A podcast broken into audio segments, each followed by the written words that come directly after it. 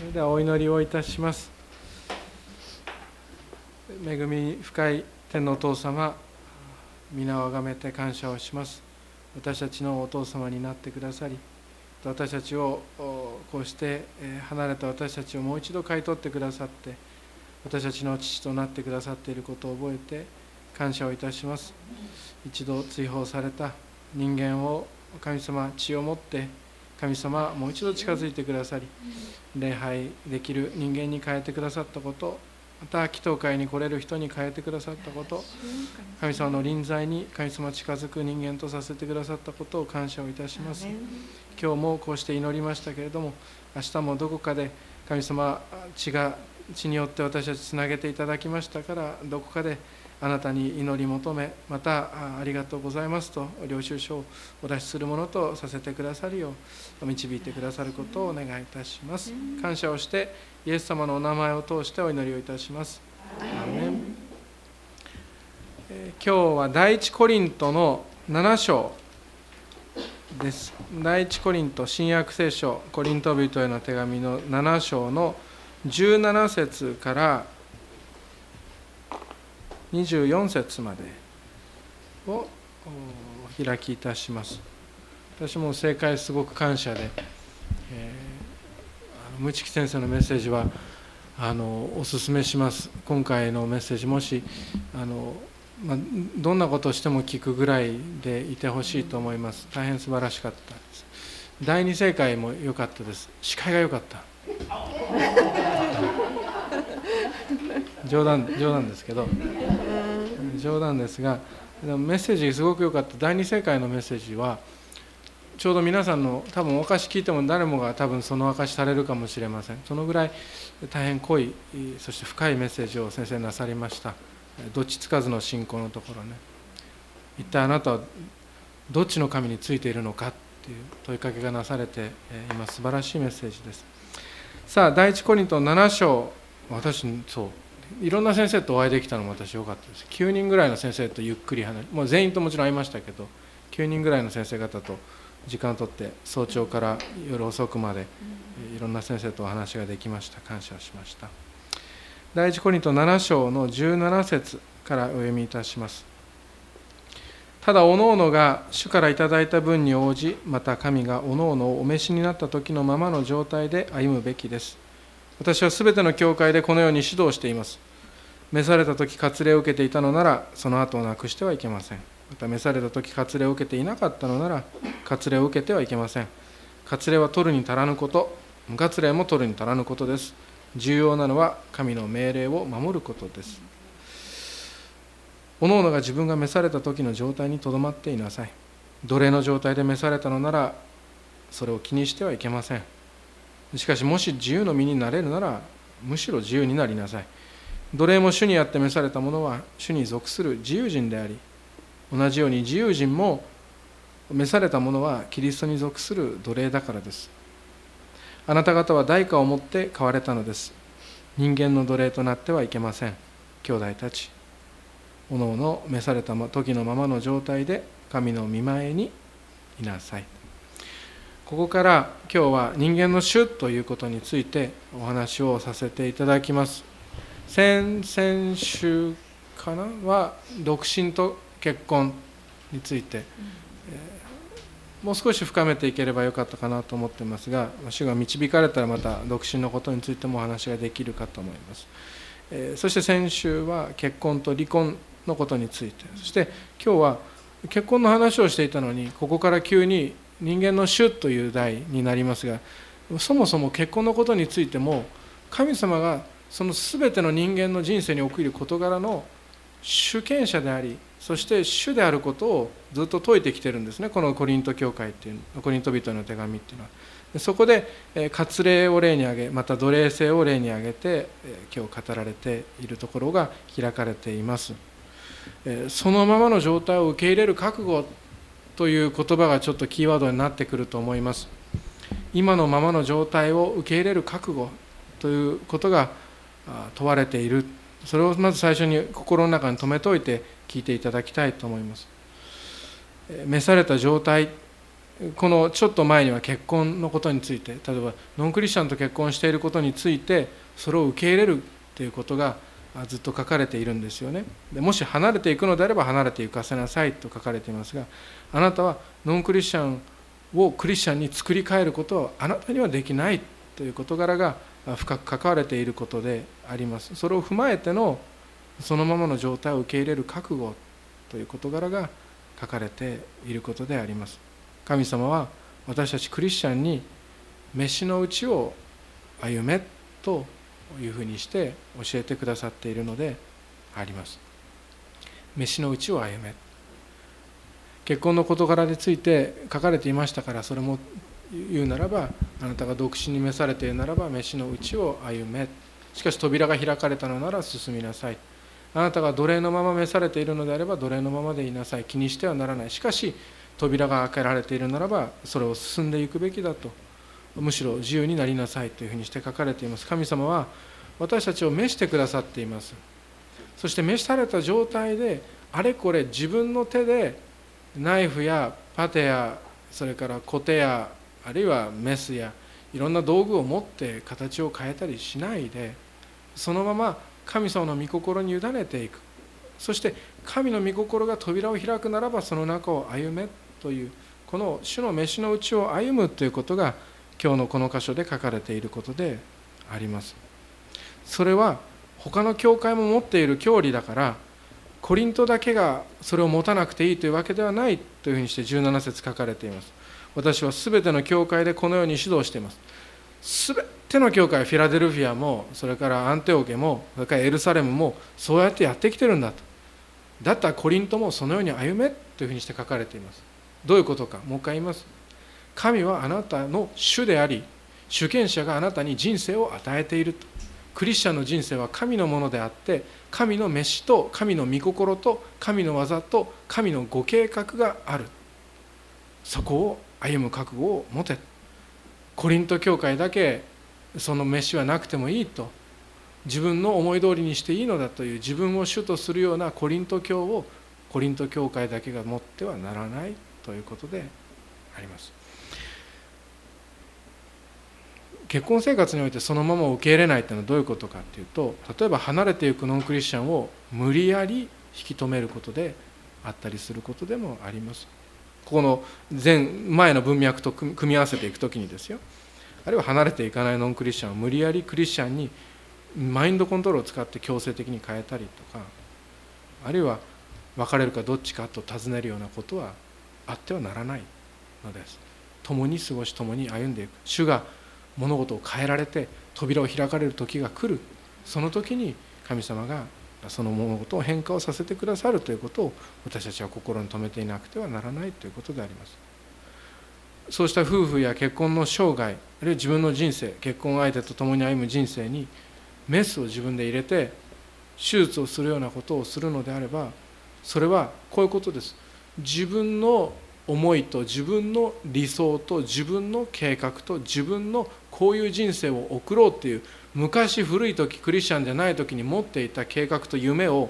その思い通りにしようと思ってその形を変えるためにメスを入れていく。それは人間のすべきことではないんです。それは神様のすることであって人間がそれをやるときに神様の領分に入りきっていることを私たちは覚えていなくてはなりません。現実と理想が違う時にそこでメスをあなたが持つのであればそれは神様の姿です。粘土はあなたの手の中にあるのではなくて陶器師の手の中にあるんです。10月の30日オンギジャン行きますけどオンギジャンって陶器師という意味ですが陶器師の手の中に私たちの人生はある。ノンクリスチャンの人生はそうじゃないですよ。ノンクリスチャンの人生は主の手の中になくてなくていいという言い方はよくないけど。それを受け入れることはできないでしょう。ただクリスチャンあなたはクリスチャンになったのであればあなたの人生はあなたの手であなたの理想を形作るのではなくて主が分かりやすく言いますが主の理想があって主の計画があって主の願いがあってその通りにあなたの形は変わっていくということ。これがクリスチャンの人生であります。もしや私たちが御言葉の命令がなしにあるいは御言葉の後ろ盾なしに手術を開始するような時があればその時私たちはたくさん動いていますからものすごく立派に見えますがしかし何一つ成し遂げることはない。あるいは何かを成し遂げてもやり直しをさせられたり後片付けが大変になることであります。それは虚しい動きの繰り返しであることを覚えていてほしいと思います。最初の結婚のところからずっと進んできて今人生を形作る人間の主とは誰かということについて18節から急激にパウロは18節か。急激にパウロは2つ全く結婚と異なる例を挙げてそして人間の主ということについて強く語り始めます。割礼召された時割礼を受けていたんならその後をなくしてはいけません当時のギリシャとの地中海を含むこのギリシャとローマ文化っていうのは今でも私たち想像であの国かなこの文化かなって想像できるかもしれません。とにかくとにかく洗練されていたんです。でユダヤの文化って何かっていうとユダヤの文化は頬にカミソリ当ててはならなかった。当時もそうですよ。イエス様もそうでした。もみあげもひげも生やしっぱなし。でもそれがあのね良かったんです。当時はね。今は好きなようにしたらいいですよ。当時この聖書の世界っていうのは神様が作られた形のままっていうのをとにかく愛した聖書の文化っていうのがあった。ところがこの洗練されたギリシャローマ文化エジプトの文化があったりギリシャの文化があったりそして大変美しいっていうのはこういうものなのだっていうことが大々的に宣伝されていくその宣伝を地下鉄に乗るたびに見る。電車に乗るたびに見るというようなその文化の中にあってひげもみあげ割礼そして質素なユダヤ人文化。これらの人々が当時の情報交換の場は公衆浴場でしたからそうしたところに入っていく。そうすると彼らは自分たちが彼らよりも野蛮で劣っているのだと思うような人々がコリントこの地中海沿岸のユダヤ人たちの中に出てきた。でそ恥じてメスを持ってその傷跡をなくそうとする。召された時割礼を受けていたんならその後をなくしてはいけないと。言います。自分であれこれ変えるなと。あるいは逆にですよ。そんなユダヤ文化をかっこいいって思う人が出てきて今の日本にも最近増えてきましたけど。わざわざ割礼を受けたりする人も出てきた。でも召された時割礼を受けていなかったんであればあなたがユダヤ人でないならば割礼を受けてはいけませんと。聖書は教えるのであります。いや救われてるか救われていないかの印だったんです当時は。彼らのこのこのユダヤ人クリスチャンじゃない人々にとっては。キリストが来られる前までは救われてるか救われてないかが分かる。そのための印だったので取るに足らないことではなかったんですがしかしキリストが来た以上あなたが割礼を受けた人として召されていようが割礼を受けてない人として召されていようがキリストが主であればあなたの人生の主であればそんな見かけは取るに足らない。それで救いが決まらない。っていうふうにしてパウロはここに割礼の意味を教えているのであります。大切なのは何ですか？神の命令を守ることって書かれていますよね。自分の命令で自分の形を変えるのではなくて神の命令に生きる 神の飯に生きるということが大事なことなのだと教えています。故に自分の思い通りにメスを振るうのではなくて飯とそして神の命令に従ってありのままでいるように召されているのであればありのままでいる。扉が開かれているのであれば歩き始める。そうした事柄がここに書かれています。おのおのが自分が召された時の状態にとどまっていなさい21節。奴隷の状態で召されたのならそれを気にしてはいけません。しかしもし自由の身になれるならむしろ自由になりなさい。奴隷も主にあって召された者は主に属する自由人であり同じように自由人も召された者はキリストに属する奴隷だからです。これ奴隷制の話が急に入ってきます。これもでもやっぱり人生の主は誰かということをはっきりと表すためにパウロが用いてくださ用いている例なんですが福音はそのものは奴隷制に反対です。第一テモテの一章の10節には誘拐する者っていう言葉が出てきます。あれは殺人者と並べて書かれているところがあります。そのぐらい悪いレベルなんです。特にこのその債務が払えなくて奴隷になるっていうようなその助けとしての奴隷制っていうのは当時の地中海沿岸にはあった。でも例えばアメリカで見られるような奴隷制は完全に誘拐ですからああいった奴隷制っていうのはもう福音に完全に反しています。そうした違法な人間の扱いは禁ぜられるべきであります。で神様とにかく神様は命が大事。そして神様は人間を愛しておられるというところに立つ時にでもやっぱり奴隷のままでいていいはずがないというふうにして20 21節に書かれてるんですね。もし自由の身になれるならむしろ自由になりなさいと書かれています。扉が開いていたらその状態にとどまる義務はないということです。扉が開いていたら出ることを神様は教えているのであります。もしあなたがというか私たちのこの時代にあっても不当な扱いを受けていているならばそのことを気にしてはならないのであります。しかし扉が開いているならばむしろ自由になれるのであれば自由になりなさいと書かれています。とどまる理由はない。ただもう少しちょっともうちょっとだけ細かくいきますが望まないこの職種望まないとかこの労働環境は嫌いだとかいうことを理由にさっき申し上げたようなメスを持って道具を持って扉をこじ開けていくのであればそれは主の望まれる姿ではないですね。それは飯であるならば気にするなということであります。いちいち問題にするなということであります。大変だとか人が嫌いだとかこういう嫌なことがあったとかもう主がそこにあなたを置かれたのであれば気にするな。問題にとして取り上げるな。そのまま歩んでいく覚悟を持ちなさいと。しかし自由になれるのであればむしろ自由でありなさいと主は私たちに聖書を通して語りかけておられます。というのはどうしてかっていうと昔は主がいなかったので私たちには私たちの主人はいつも人間でした。それだと辛いんですよその労働環境って。あなたの上にいるのは人間ですから。人間があなたのオーナーですからオーナーがあなたの人生とあなたの健康とあなたの存在を自由に動かしている奴隷として。そうすると私たちは焦っていやこんなのおかしいってって私自分が自分の人生のオーナーにならなければというふうにしてメスを持つようなことがあった。あなたのオーナーは主を持たない時にはあなたか人かしかいなかったのであります。しかしクリスチャンになった後はあなたの上にたとえ人があったり環境があったりしてもさらにその上にそれらを支配しておられそしてそれらを許可しておられる。許可ですよ。その人が来てもいい。その環境が来てもいい。あるいは悪霊までも悪魔までもあなたの体に触れてもいいっていうここまでは許すっていう許可をお出しになる主があなたの人生の一番上におられるので分かるんです。あオーナーはこれじゃないなと。これマネージャーだなと。となると私の人生の究極的なオーナーいやオーナーっていうとなんか仕事っぽいからこう言いましょうか。私のお父さんは神様なんだなって。いうことに気が付くので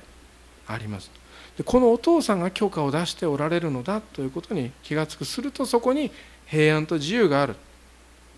前は人がオーナーだった。人がお父さんだった人があれだったこれだった。それの奴隷だった。私がいる。しかし自由にされて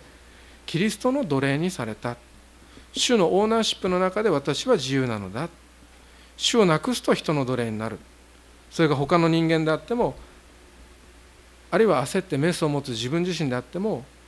人間の奴隷になってしまうということがこの書かれているところの意味なのです。もうちょっとでもう一回読みますよ。というのはこういうことです。22節。奴隷も主にあって召されたものは主に属する自由人だと主のオーダーシップの中でたとえ人が上に立ってしかし主が許可しておられるということだってこの枠の中で自由なんだと。同じように自由人も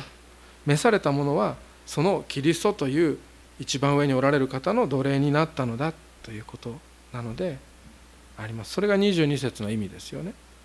人間は自由でありまたキリストの奴隷なのであるということであります。もう一回ひっくり返して言うとあなたがキリストの奴隷になればあなたは人からの人の支配から自由になれるのだということであります。あなた方は代価を持ってキリストに変われたのだから人間の奴隷となってはいけませんと23節に書かれています。キリストの奴隷から離れて人間の奴隷になってはいけない。私たちはすぐに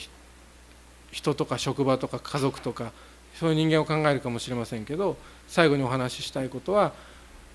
人間というのは私たちも含まれているということです。自分の奴隷になってはいけない。自分も人間ですからね。自分の奴隷になると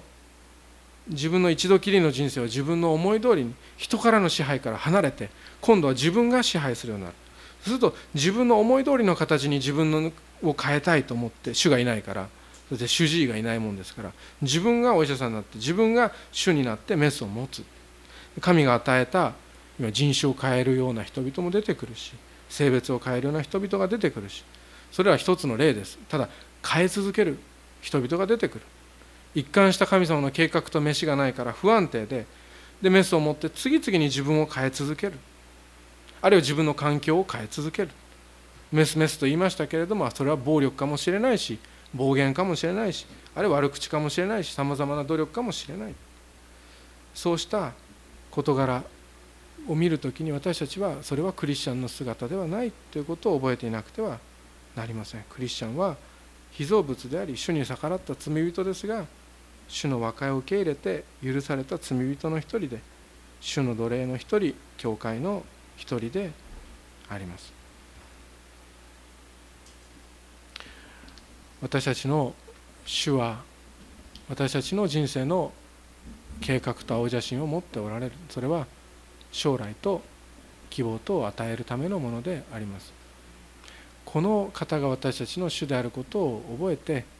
平安を持って歩んでいきましょう。私たちの上にあるもの私たちの周りにあるものは特に気にする必要はない。と聖書には書かれています。もし主がなくなるとあなたがあなたの主になってしまう。そうすると大変気持ちの悪いことが起こります。不自然な事柄が起こってまいります。それは脅しとしてではなくて事実としてお伝えをしておきます。お祈りをいたします。天のお父様私がクリスチャンになった時私たちがクリスチャンになった時私たちは悪魔から自由になりました。そして私たちの周りの環境や私たちの周りの人々がいろいろいますけれどもしかし私たちは自由にされた後主イエス・キリストを私たちの主人として持つことができました。そしてこの中にあって私たちはこの主人が抱いておられる計画愛による計画と愛による将来と愛による希望を私たちに与えられていることを覚えて自由に歩んでいくことができることをさせていることを覚えて感謝をいたします。明日もあなたは私たちの主で明日起こる事柄もあなたの許しの中で起きます。それを認めて平安を持たせてください。明日もし自分の好まないことが起きてもしかしそれは主が許可されたクリスチャンですから私たちはあなたが許可されたことだというところに平安を持たせてください。また神様最後に一言多くのクリスチャンがこの主を受け入れたにもかかわらずまだ自分の主になっていて自分の望まないことが人生に起こると慌てふためいてそして人を呪ったりまたあドタバタしたり助けを人間に借りに行ったりします。主よどうか神様それらの方々が悪いのではなくて神様どうぞあなたの憐れみを必要としておられることを私たちは見ていますからイエス様どうぞ主よあなたの豊かな憐れみと慰めと平安がありあなたの主権が平安の源であることを神様届かせてくださるよう魂の深いところにお与えくださるようお願いをいたします。イエス様のお名前を通してお祈りいたします。アーメン